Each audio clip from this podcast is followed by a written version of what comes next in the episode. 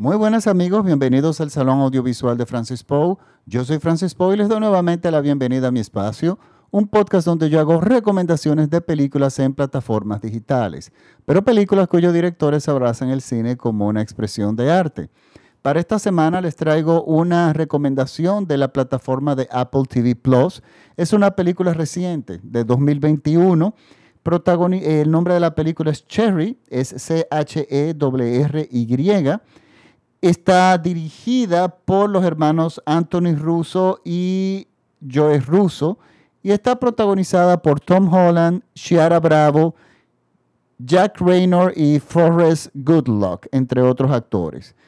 Miren, eh, la plataforma de Apple TV Plus sabemos que es una plataforma relativamente nueva de la Apple.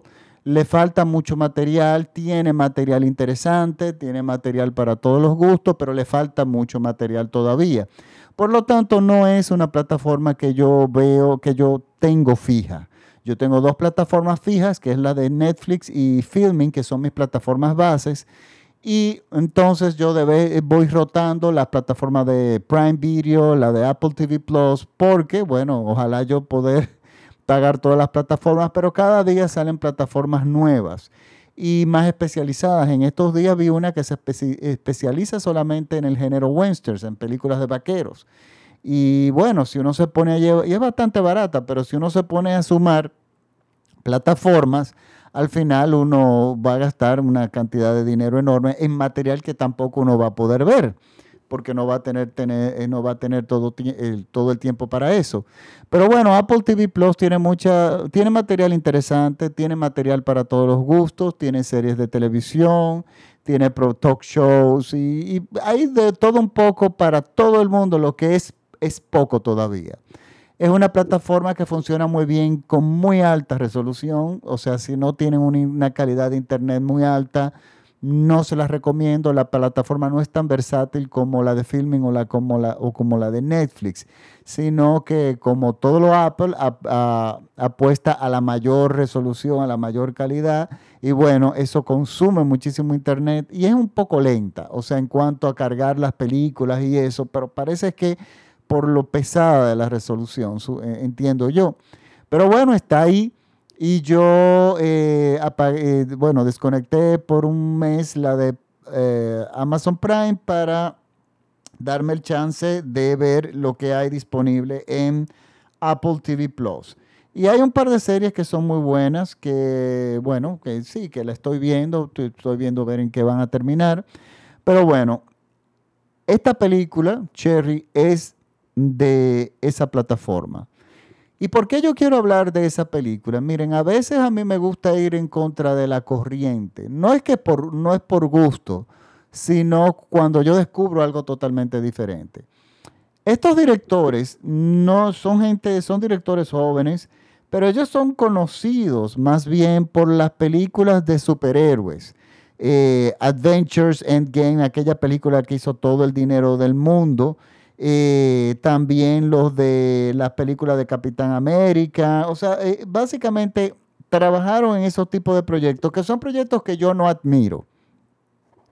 Yo lo he dicho muchísimas veces, las películas de superhéroes a mí no me gustan. Hay muy pocas que sí son buenas. Las de Batman, de Tim Burton, de Christopher Nolan, eh, o sea, dirigidas por Christopher Nolan y Tim Burton.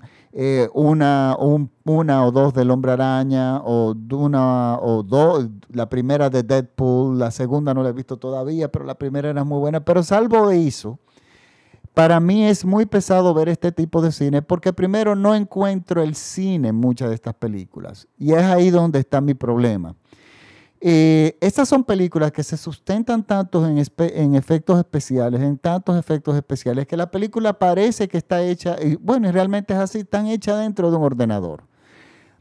Y la película parece más un videojuego, parece más un videojuego que realmente una película. Y mi último chance yo lo di con Aquaman, que yo lamentablemente detesté esa película. Me mareó. lo único que yo necesitaba era pedir en la sala del cine, pero présteme un control remoto, porque esta película es lo que es, es, es tan artificial visualmente que lo que pareciera que yo estaba frente a un juego de PlayStation o Nintendo o cualquiera de esos juegos que se están utilizando hoy en día. Entonces, los directores de esas películas, por lo general, yo no les sigo los pasos. Son, yo no los critico, están haciendo, su, haciendo muchísimo dinero, tienen una gran audiencia, pero la gente en Estados Unidos, sobre todo en Hollywood, tienen que entender que ya la época de, la, de los efectos especiales no impresionan a nadie. Eh, ya tenemos países como Argentina, España, cualquier incluso país de Latinoamérica con un cine moderado tiene una capacidad de hacer, incluso en mi país, pueden hacer grandes efectos especiales porque la tecnología se ha abaratado. Hollywood no termina de entender muchas cosas. Y, y lo que yo venía viendo desde hace tiempo eh, se ha acelerado con la pandemia. O sea, las, eh, plataformas digitales, más que la comodidad de ver el cine en su casa, la, la gran ventaja es la globalidad del cine. O sea, todos nosotros estamos viendo en plataformas que son puramente norteamericanas, estamos viendo películas de la India, de Turquía, de Alemania, de Francia, de España, de México, de Argentina, de República Dominicana. Estamos viendo cine del mundo entero y estamos viendo el cine con gran factura, con buena calidad de imagen, estupenda resolución, con la diferencia de que al enriquecerse con diferentes países las plataformas, estamos viendo que hay historias interesantísimas y que están atrapando al público norteamericano. O sea, ya Hollywood, ya el cine no pertenece, la gran industria del cine exclusivamente, por lo menos este lado del mundo, a los norteamericanos. Entonces, ¿qué pasa con esto que yo he notado? Los que las personas que están haciendo buen cine son las mismas que están haciendo buen cine hace 15 y 20 años en Estados Unidos. Entonces ellos como que no terminan de entender eso. O sea, los premios ya no tienen tanta audiencia como antes. Por ejemplo, los premios Óscar cada año va bajando más su audiencia, pero es porque se tienen que adaptar a los nuevos tiempos. O sea, con la tecnología nadie puede. Ya yo puedo ver una película, una película de República Dominicana, la pueden ver en Alaska, lo de que nunca había pasado antes. Entonces la gente está descubriendo el cine que se está distribuyendo en una forma más barata y además el boca en boca y por las redes sociales se riega la voz y por programas como este, como este podcast, se riega la voz de que tal película es buena sin importar quién realmente sean, los protagonistas. Entonces, el reto es contar buenas historias. Las películas de superhéroes no tienen mm, tanta posibilidad para eso. Incluso cuando yo vi una de, una de las cosas que me pasa a mí con las películas de superhéroes es que yo no las entiendo muchísimas veces. Y digo yo, pero es que yo soy un idiota o es que yo no estoy entendiendo.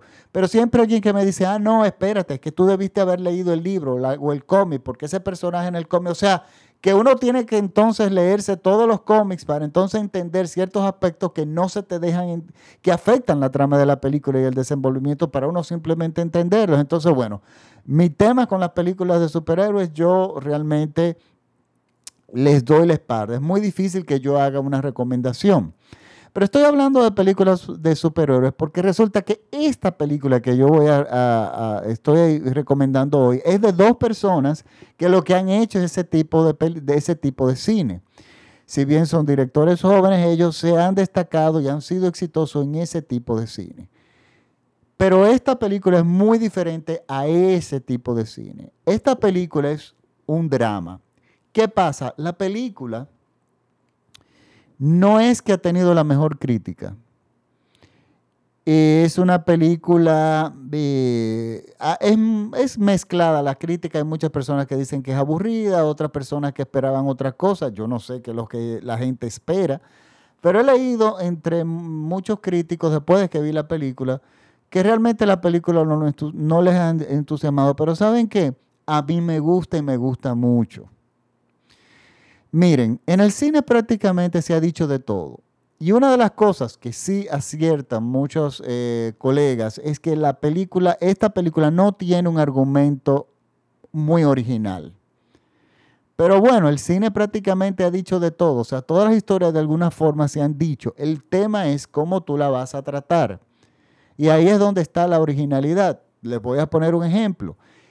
En el año, no recuerdo el año, pero esto fue en los 80, yo supongo que fue en el 86, 87, por ahí, no recuerdo. La película Dangerous Liaison, Relaciones Peligrosas, está basada en una novela. Y ese mismo año salió Valmont, dirigida por el magnífico Milos Forman, un director que nos gustaba, lamentablemente murió, pero que nos gustaba muchísimo, que estaba basada en la misma novela y contaba la misma historia. Pero ¿qué pasa? Valmont es una película, lamentablemente fue una película que pasó sin pena ni gloria, no fue una película que tuvo mayor éxito, sin embargo, Relaciones Peligrosas todavía hoy sigue siendo una película magnífica, porque su adaptación fue genial, pero más que la adaptación fue la forma y la, la factura visual y la forma como la película estaba hecha. Y aquí es que yo vengo a defender esta película. ¿Qué nos cuenta esta película? Esta película nos cuenta el trauma, esto lo hemos leído incluso en artículos de periódicos, ni siquiera es, recuerdo una película que trata de lo mismo, pero es que son, es una noticia muy común. Y es la noticia de, perdón, nos trata la, la historia de un soldado norteamericano que llega de la guerra con el, y empieza a vivir el post-trauma de haber vivido una guerra sin eh, una guerra sin sentido. O sea, le estamos hablando de la guerra de Irak, eh, cuando los Estados Unidos invadieron. Ninguno de sus compañeros tenían una razón, o sea, no existe ese motivo real por cual tú estás invadiendo un país o estás atacando un país. Habían, eh, recuerdo que Bush había dicho muchísimos disparates de que, habían encontrado bombas de destrucción, de química, de, eh, eh, no encontraron absolutamente nada, pero ese fue el argumento para invadir un país. Entonces, ¿qué pasa? Y matar muchísima gente. Entonces, bueno, resulta que este joven, este, este soldado, llega a Estados Unidos y empieza a vivir el post-trauma de haber vivido, trabajado, bueno, peleado en una guerra, matado personas en una guerra que no tiene un sentido, que el motivo de la guerra, que el, lo que te lleva a luchar para un, país, eh, eh, por tu patria o lo que sea, cualquiera de las razones que te llevan a ti a la guerra, no existía. O sea, simplemente ese era su trabajo de hacer. Era un joven que no tenía motivo, no o sea, cuando salió de la escuela no sabía qué iba a hacer, estaba deambulando, todo el mundo estaba ya como en algo o estudiando. Y él simplemente su solución fue meterse a al, al ejército. Y cuando llega, resulta que llega una persona totalmente transformada, una persona con muchísimas traumas eh, posguerra que se reflejan en delincuencia y en drogadicción. Esa es la trama de la película. Eso lo hemos visto millones de veces. Ahora, ¿qué hace esta película diferente? ¿Y qué hace que esta película, que dura dos horas y 22 minutos, una larga película, ¿Qué hace que esta película mantenga mi atención y yo me mantenga durante toda la película admirando todos los aspectos cuidados que tiene y de hecho que están extraordinariamente bien. Y es la forma en que la película está hecha y está narrada. El guion no es malo, ¿eh? el guion lo que no es original, pero no es malo, está bien. Pero si uno lee este guion en un papel, uno dice, bueno, otra historia más. Pero el gran valor de esta película es cómo la forma narrativa, cómo está hecha y sobre todo las actuación, la actuación de Tom Holland. Este joven ya veníamos, eh, ya los veníamos viendo destacándose poco a poco. Él viene, bueno, él viene del mundo también de los superhéroes, que de repente por eso fue que, eh, que de repente cayó. Eh, en, esta película, porque conocía ya a los directores, había trabajado con ellos antes, pero bueno, ya lo habíamos visto el año pasado en la película The Devil All the Time. El Diablo en todo momento. Y esa película él entrega una actuación maravillosa. Pues déjeme decirle, esta, esta actuación de esta película de Tom Holland es, es premiable. ¿eh? O sea, este joven tiene un talento increíble y sabe manejarse muy bien en, en, los diferentes personajes. Es un actor dramático, aunque no sorprenda. Tiene, es, esa es su fuerza, eso es lo duro. Y aquí se destaca.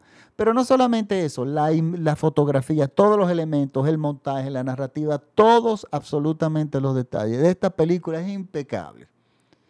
Lo cual me hace a mí pensar que quizás es una de las razones por la cual la crítica, sobre todo norteamericana, no la ha tratado muy bien, es que a los norteamericanos no les gusta que le hablen de sus guerras y de sus traumas y de sus metidas de pata.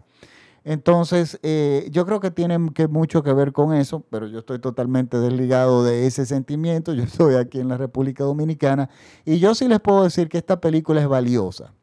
Denle una oportunidad, es una película que se debe, es una película intensa, hay mucho consumo de drogas, hay personajes con fuertes conflictos, pero está todo muy bien llevado, la película está muy bien dirigida y sobre todo lo que me gusta es que estos directores han probado de que ellos pueden hacer y quieren hacer otro tipo de cine y eso me da esperanza.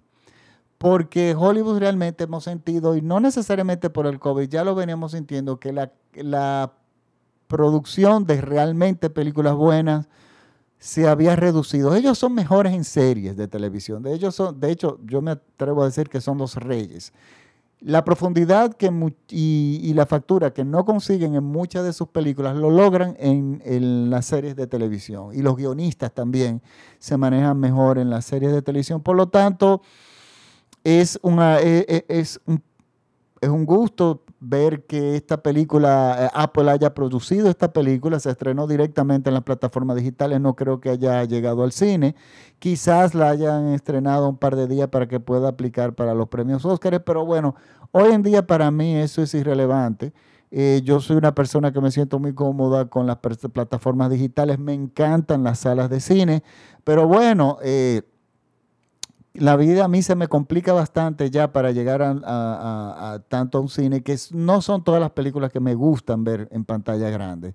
Las salas definitivamente no van a desaparecer, yo no creo que eso sea así, pero se van a mantener para ya determinadas películas y determinados tipos de determinado tipo de cine porque es que ya el consumo, el consumidor está cambiando. Yo creo que la, industria se está reinventando al vapor, sobre todo con la industria, con las plataformas digitales. Y bueno, Apple acaba de apostar a eso, acaba de producir esta película, que es una película, señores, premiable. O sea, todos los aspectos de esta película, la musicalización, no tanto la calidad de la música, sino la musicalización, la forma en que está colocada la música, es magnífica. Y, como le digo, Tom Holland es impecable, en, está impecable en su actuación. Por lo tanto, sí la recomiendo, sí me gustaría que la vieran y que me den su opinión. Eh, me pueden escribir en en, directamente en mi página de Instagram, arroba eh, Francis Poe. Recuerden que estoy también en Facebook, en el Salón Audiovisual de Francis Poe. Es una página separada la mía personal, que es Francis Poe, pero bueno, por favor síganme en la de en la del salón audiovisual, que no solamente yo conozco los trailers de las películas, sino información del cine en general que Instagram no me permite. Y entonces, este, denme, mi opinión, su opinión de la película. Eh, vamos a ver qué tal. A mí me gustó. Y a mí me gusta de vez en cuando que, a mí me gusta que me gusten películas que a nadie le guste. Eso es un reto. y además uno se pone, es muy fácil uno caer en la corriente que todo el mundo que dice que es buena una película y de repente uno diga lo mismo porque todo el mundo dice que es bueno. Eso es muy fácil para cualquier persona. A mí me gusta cuando pasa lo contrario. Yo recuerdo cuando salió la película El paciente inglés, que todo el mundo estaba loco con el paciente inglés, el paciente inglés. Yo me encontré esa película malísima. O sea, una textura visual muy estéticamente muy cuidada, pero fue una película que a mí me aburrió a muerte. Y así han habido varias películas que que a todo el mundo le gusta y a mí no me gusta, y hay algunas como esta, que no es que a todo el mundo no le ha gustado, sino a, parte de la crítica no le ha gustado, pero a mí me gusta. Y me gusta de hecho mucho. Por lo tanto, es mi recomendación de la semana. Les pido disculpas de que el podcast vino a salir tardísimo. Debía haberlo colocado el viernes de la semana pasada, pero en ya cuando se acerca el verano se complica el sistema eléctrico en mi país y entonces no siempre puedo ser, bueno, esto es un desastre durante el verano. O sea que el podcast durante el verano puede que sea un poco accidentado en cuanto al día que salga, porque también el Salón Audiovisual ha decidido divertirse en este verano, eh, ya que mm, tuve mi segunda dosis de, de, la vacuna contra el COVID. Por lo tanto, ya estoy vacunado, no inmunizado, me quedan 50 días para desarrollar los, los anti, la inmunización, pero este, ya estoy en camino a recuperar mi vida normal y yo invito a todo el mundo que lo haga. Por favor, vacúnense es importante para que recuperemos nuestra vida y olvídense de leer, por favor, y de escuchar todas esas noticias de, teorías de conspiración y todos los disparates que nos llegan por internet sin ningún tipo de, eh, fuente eh, conocida. Por favor, solamente escuchen las fuentes oficiales y vacúnense, tomen cualquier vacuna, cualquiera, lo que, cualquiera que sea porque después de todo, eh, uno nos puede hacer más daño que otro, otro simplemente no le ha hecho nada. Yo recibí la China, eh, Sinovac, y resulta que no he tenido ni un solo síntoma, ni la primera, en la primera vacuna, ni en esta.